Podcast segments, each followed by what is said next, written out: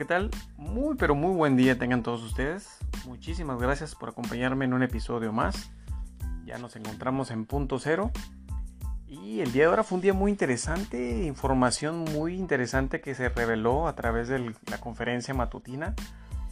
Y que es un tema que ya veníamos conociendo desde hace mucho tiempo, pero que ahora en esta nueva etapa en la que nos encontramos con este nuevo gobierno, muchas cosas se están dando a conocer están tratando de, dar un poco más de transparencia a las cosas y realmente evidenciar a esos que fueron partícipes de la simulación en la que estábamos viviendo, de esa corrupción y toda esa confabulación que había con gobierno, medios de comunicación, las grandes televisoras, etc. Pero antes de entrar de lleno en eso, eh, sí me gustaría arrancar o empezar con el tema de las elecciones, las más grandes está llevando a cabo nuestro país a partir de hace unos días. Eh, arrancan, arrancan las elecciones y nuestro país está pasando por esta etapa que es algo histórico porque nunca hemos tenido unas elecciones tan grandes, eh, pero es un poco confuso al mismo tiempo. Pareciera que todo el mundo está enredado, hay muchos nombres, eh, muchos son conocidos, pero son demasiados, demasiados candidatos y lo peor de todo, las alianzas.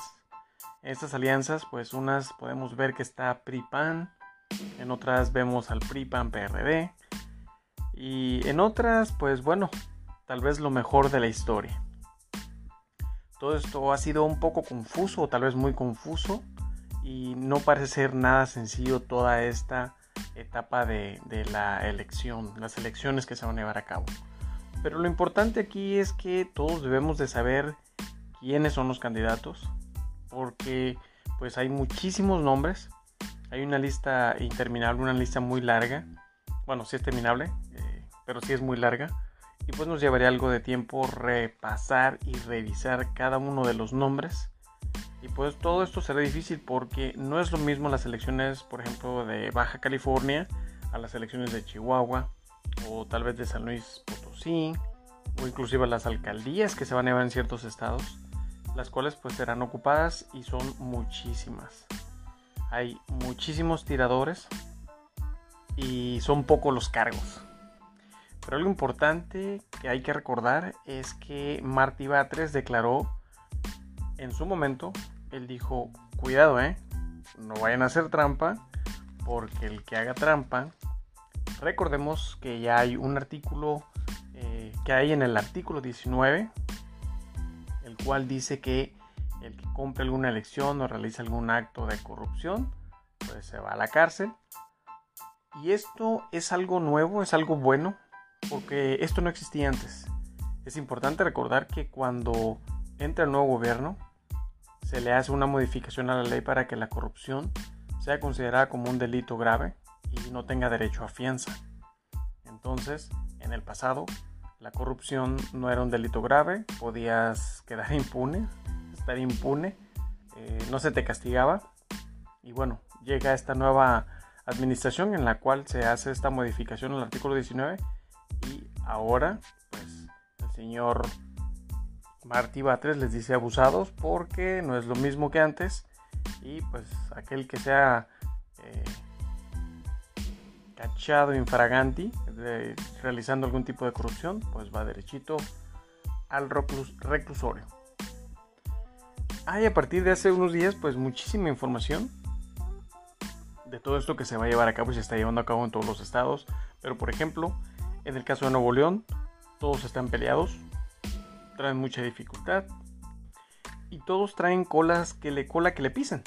Entonces no sabemos qué va a hacer la gente de Nuevo León porque todos, todos, todos se han sacado sus trapitos al sol y todos tienen bastante historia, bastante suciedad, bastante dinero, cómo es que se hicieron de tanto dinero, cómo lo obtuvieron. Y por ejemplo, en el caso de Guerrero, ¿va a continuar o no eh, Félix Salgado? En el caso de Michoacán, ¿va a seguir o no va a seguir Raúl? Porque los candidatos fuertes, eh, ¿qué es lo que van a hacer? Qué es lo que va a suceder con ellos. Estamos padeciendo desafortunadamente una etapa electoral en la que, como dije al inicio, hay muchos candidatos, son pocas las posiciones que se van a ocupar. Y pues bueno, ahorita la batalla campal es sacar los trapitos al sol de todo, de todo eso que los vienen arrastrando, la mayoría de ellos, si no es que todos. Y que pues bueno, la gente, ¿qué es lo que va a hacer? Para empezar debemos de ser inteligentes y realmente decidir por quién queremos que estén representando nuestro estado, nuestras, nuestros municipios, etc. Eh, pero bueno, en toda esta parte del INE, pues el señor Marco Cortés, Alito Moreno, Mario Delgado estén influyendo y pues pareciera que independientemente de que la nueva administración les ha dado su espacio como dependencia autónoma eh, de hacer las cosas bien, ellos no quieren, quieren hacerlo a su manera. Recordemos cuando quisieron censurar las mañaneras por esta etapa de, las elecciones que iba a haber, querían que abril y mayo no se dieran conferencias. El presidente pues ya dijo que no va a salir debido a las elecciones que están, estamos eh, viviendo y que pues bueno de alguna manera no quiere ser eh, una, un parteaguas que beneficie a algún candidato en particular de su partido. Entonces va a seguir con sus mañaneras desde Palacio Nacional. Y pues bueno, esto es lo que está sucediendo ahorita. Y pues uno se pregunta también cómo empezarán los primeros candidatos, cuánta gente a su alrededor van a empezar a hacer su campaña, porque pues todo esto será presencial y pues qué es lo que sucede, van a tener una comitiva de 20, 30 ayudantes que los van a estar acompañando a las campañas. Recordemos que son 500 diputados que se van a elegir, son 300 eh, elegidos por, por voto y los otros 200 son plurinominales, o sea que esos pues los deciden los propios partidos políticos. Y pues bueno, aquí lo más importante es, como les mencionaba, tenemos que conocer esos candidatos, tenemos que, dependiendo de nuestras entidades, ver a quién vamos a elegir y hay que ser responsables para cumplir con esa responsabilidad que tenemos como ciudadanos, con ese civismo que debemos de ejercer. Y pues bueno, se vive, se vive ya y se siente esa gran este, historia en cuanto a esta, eh, a, este, a estas elecciones, grandes elecciones de este año y que pues para el 6 de junio sabremos quiénes van a representar a nuestro estado, a nuestros municipios y quiénes van a ser los candidatos, los, los, los diputados elegidos. Una disculpa. Y bueno, es un tema muy polémico, pero yo los exhorto a que estemos muy al pendiente, que veamos y estudiemos realmente a nuestros candidatos y que bueno, votemos de manera responsable, como ya lo comenté hace un momento. Y ahora cambiando de tema a lo que les comentaba al inicio del podcast, en la conferencia de prensa del día de hoy, el presidente, eh, aparte de celebrar el Día Mundial de la Salud, eh, invitó al señor Genaro Villamil a que formara parte o forme parte de su, equipo de trabajo. Eh, recordemos al señor Genaro Villamil, es un reportero que tiene una trayectoria muy larga y que le tocó vivir parte de, ese, de esa simulación en la que, pues bueno, se cometían injusticias, había muchísima impunidad y ahora esa experiencia y toda esa vivencia que él tuvo, pues la vine a compartir. Eh, expusieron el caso de Cassés eh, y Florence, la muchacha esta de Francia. Y pues bueno, a mí me gustaría eh, poner esa parte de la mañanera para que escuchen lo que él expone en cuanto a cómo funcionaban las simulaciones, cómo es que se llevaban a cabo, quiénes realmente estaban, quiénes estaban enterados, quiénes eran partícipes y, y ver de primera mano, entender de primera mano todo esto que estaba sucediendo en nuestro país. Gracias, presidente. Buenos días a todas y a todos, eh, a los colegas eh, reporteros que nos están acompañando aquí en la conferencia matutina, a los que acaban de recibir los reconocimientos del Día Mundial de la Salud, pero sobre todo a quienes nos están viendo eh, a través de la transmisión la conferencia matutina. Vamos a hablar de un tema que durante años los que somos periodistas o comunicadores sabemos que existe, pero mucha gente no sabe que a veces lo que se observa en la pantalla televisiva, sobre todo de grandes detenciones de delincuentes o de capos del crimen organizado o de, o de presuntas liberaciones de secuestrados, son falsos, son mentiras, son producciones televisivas, son telemontajes. los telemontajes son tan antiguos como los medios masivos. Hubo un comunicador, luego cineasta extraordinario, llamado Orson Welles, que a los 20 años, conmovidos con una transmisión radiofónica, haciendo creer eh, que había una invasión extraterrestre. Y los norteamericanos lo creyeron. Bueno, los norteamericanos en ese momento creían muchas cosas. Y ahí se dieron cuenta muchos de los dueños de los medios del poder que podía tener un medio masivo en ese entonces como era la radio y después la televisión. Esto que fue en términos de creación intelectual y artística, lo que hizo Orson Welles se convirtió en un negocio años, en un negocio de la mentira y de la y del engaño a las audiencias televisivas. Los montajes adquirieron en México, los telemontajes adquirieron en México una dimensión de escándalo durante los finales del gobierno anterior eh, priista, del 97 al 2000, pero se dispararon muchísimo más, muchísimo más con eh, en el periodo de Vicente Fox y ni hablar del periodo de Felipe Calderón, cuando Genaro García Luna, adicto a los telemontajes, productor involuntario o voluntario de muchos montajes, se volvió secretario de Seguridad Pública. Y ni qué decir del sexenio de Enrique Peña Nieto, que prácticamente fue todo.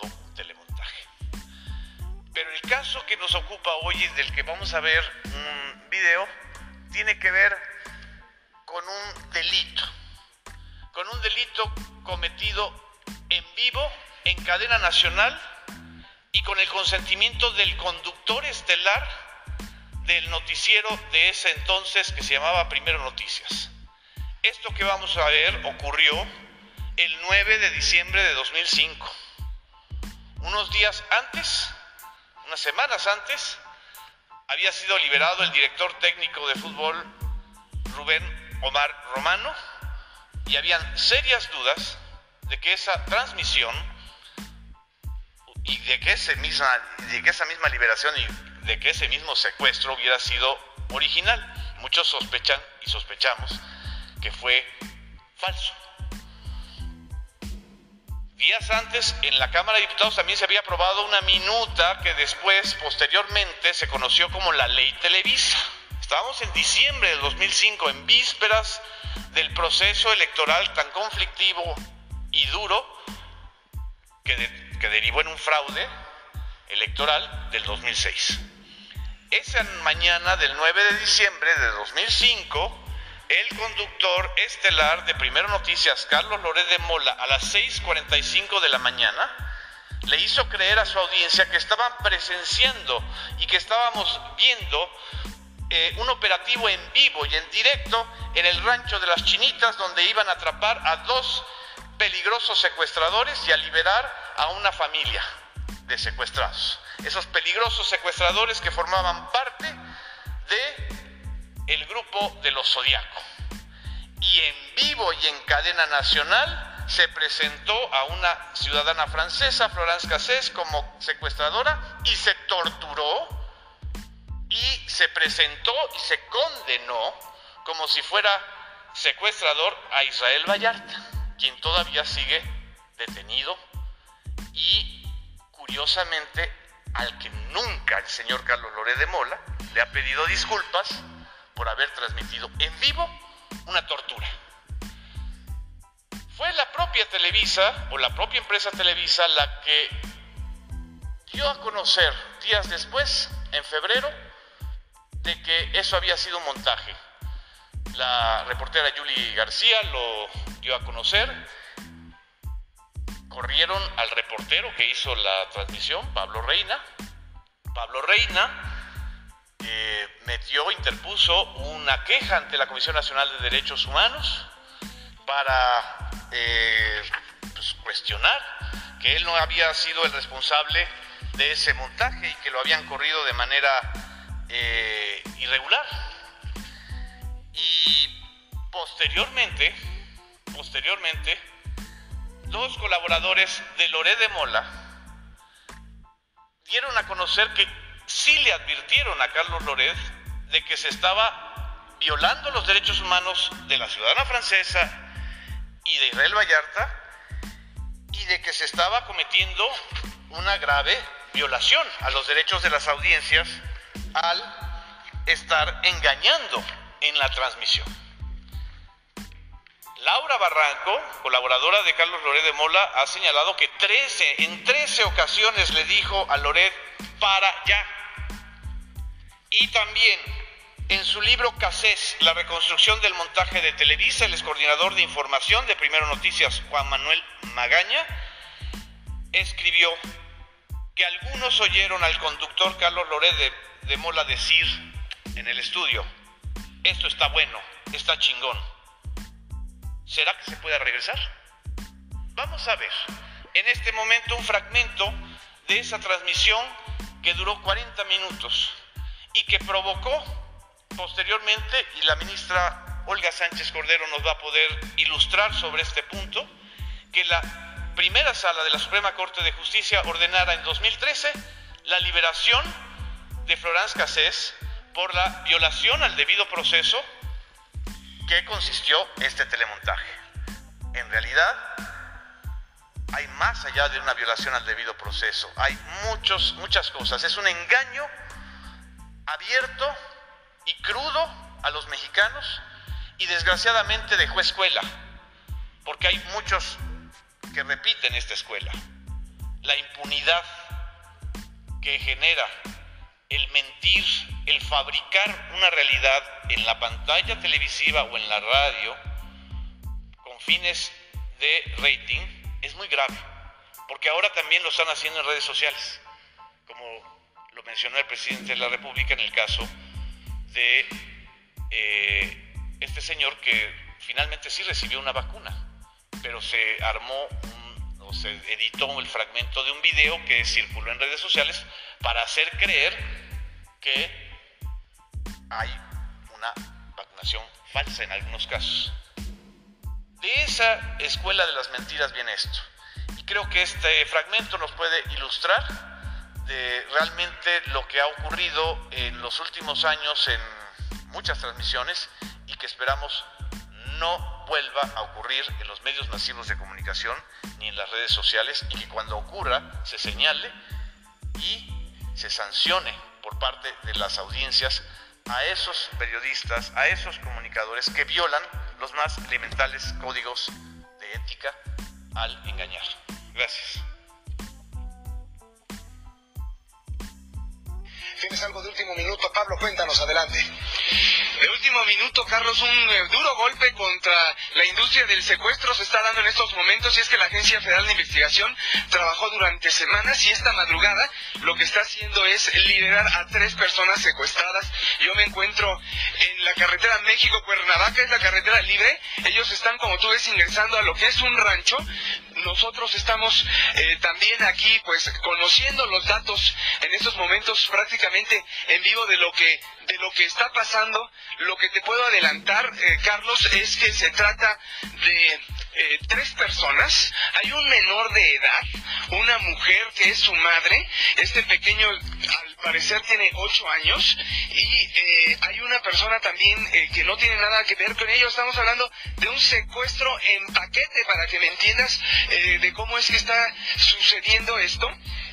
pues lo que sabemos es que eh, también el jefe de la banda es un hombre que está casado con una mujer de origen francés y esto eh, por supuesto, como te, comento, son, son datos que estamos conociendo al momento, estamos eh, transmitiendo para ustedes en vivo y Carlos, la verdad es que pues estamos viendo cómo están entrando en estos instantes los agentes.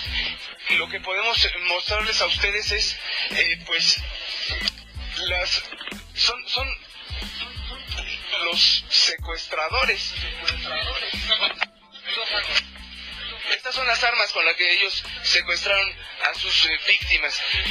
Esta mujer que vemos aquí tapada Es una mujer de origen francés, era también la esposa y quien ayudó a, a planear el secuestro. ¿Cuál es su nombre? Florence, no tengo nada que ver. No soy su esposa. ¿Qué hacía aquí?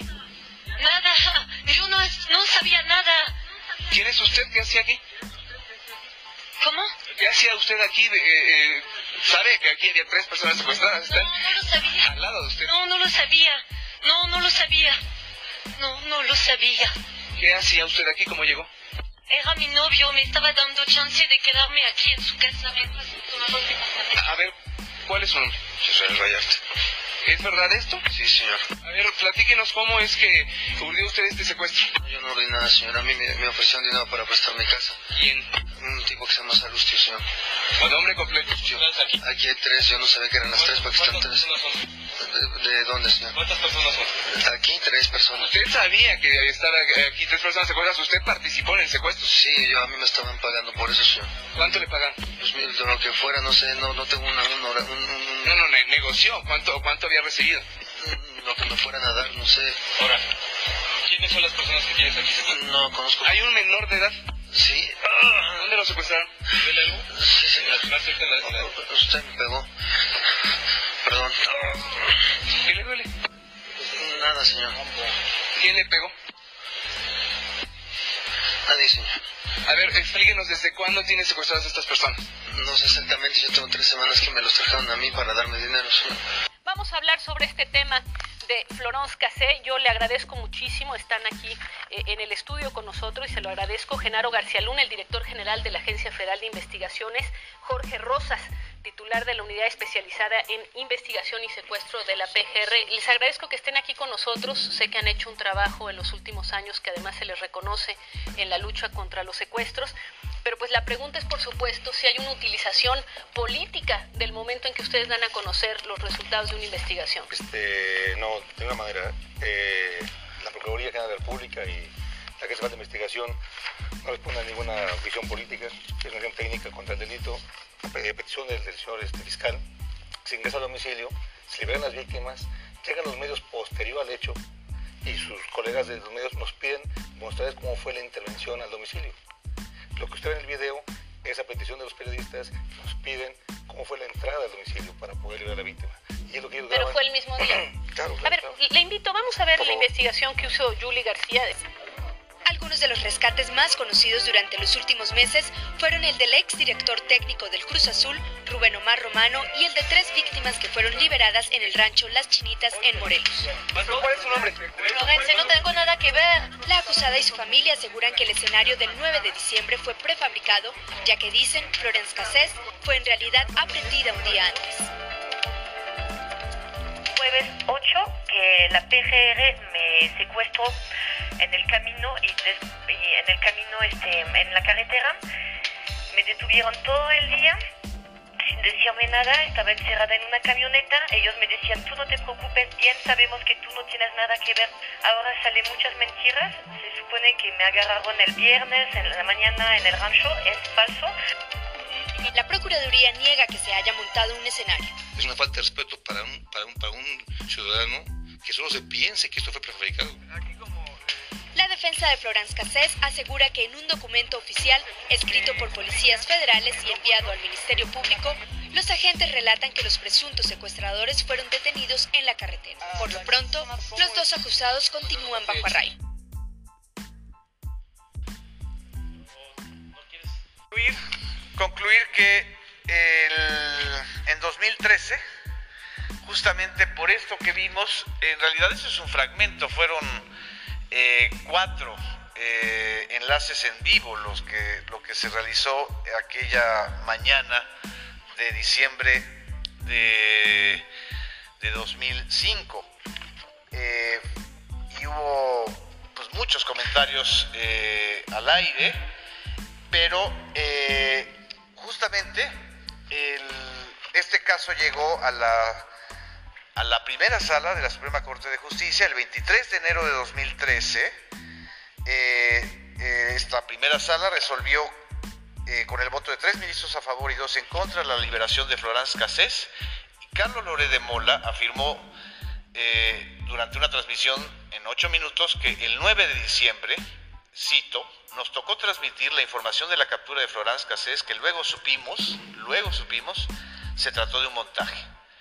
El montaje, dijo Lore de Mola, implicó una sacudida. Yo no me di cuenta de este mensaje, no me di cuenta de esta trampa, no me di cuenta de este engaño. Eso fue lo que dijo. Gracias. Y le cedo la palabra a la ministra Olga Sánchez Cordero.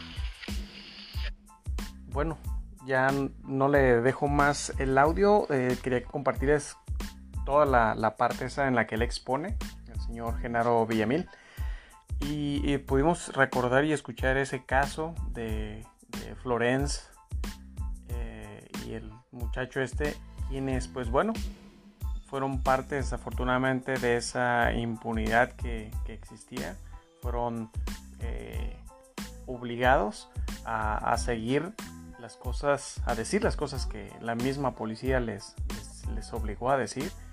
Eh, pudimos ver, bueno, pueden ver si ustedes se meten a YouTube y buscan la conferencia de prensa donde exponen el video, se ve como en vivo, estando transmitiendo en vivo, torturan a, a este señor Casés, a quien lo golpean para que pues diga que, que, pues, que ese es un secuestrador, ¿no? Pero lo más eh, evidente de todo esto es de que cuando se hace la, la investigación de la otra periodista y expone que pues la misma declaración de los policías, todo el relato que está escrito en el Ministerio Público, pues no coincide con la versión que estaban exponiendo, ya que ellos habían sido detenidos un día antes y este y pues bueno, fueron privados de la libertad y fue todo ese caso que ha durado más de 15 años, que apenas hace poco liberaron a, a la muchacha francés, Florence, perdón, y que pues bueno es para abrirnos los ojos y abrir los ojos más bien a muchas personas, a mucha gente que aún no cree eh, que, esas cosas sucedían o que a lo mejor este, no les importa saber que, eso se está viviendo en nuestro país, pero que sin embargo es la misma justicia quien debe de cuidarnos, nos amedrenta, nos, nos golpea, nos, nos tortura y creo que ya basta de todo eso. Esto solamente es una parte y es, y es un solo personaje, un reportero reconocido, lo Carlos Loret de Mola, quien como en otros podcasts ya lo he mencionado, pues tiene cola muy larga que le pisen. Eh, al final de toda esa investigación, pues él expone y tuitea que no estaba enterado de, de la simulación, de toda esa preparación que se hizo con estas personas y, y que bueno, todo ese montaje él no lo tenía por conocimiento, no sabía, no se había dado cuenta.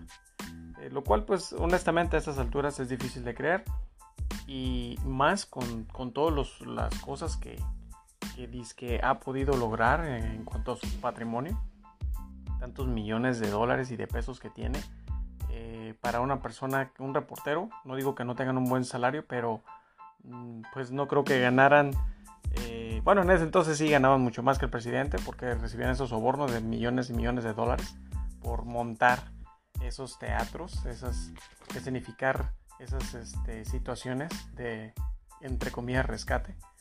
Y que bueno, eh, la intención en este momento es que realmente todos sepamos y veamos, y ahí está la información, ahí está en el internet, podemos consultarlo, y todo lo que se está exponiendo pues está dando a conocer cómo funcionaba eh, tanto el gobierno en confabulación con, con, las grandes televisoras de aquel entonces y que pues estamos viendo que hasta los más eh, grandes líderes de esos medios televisivos pues eran parte de esa corrupción y eran parte eh, de ayudar a esa impunidad en la que hemos vivido durante tanto tiempo.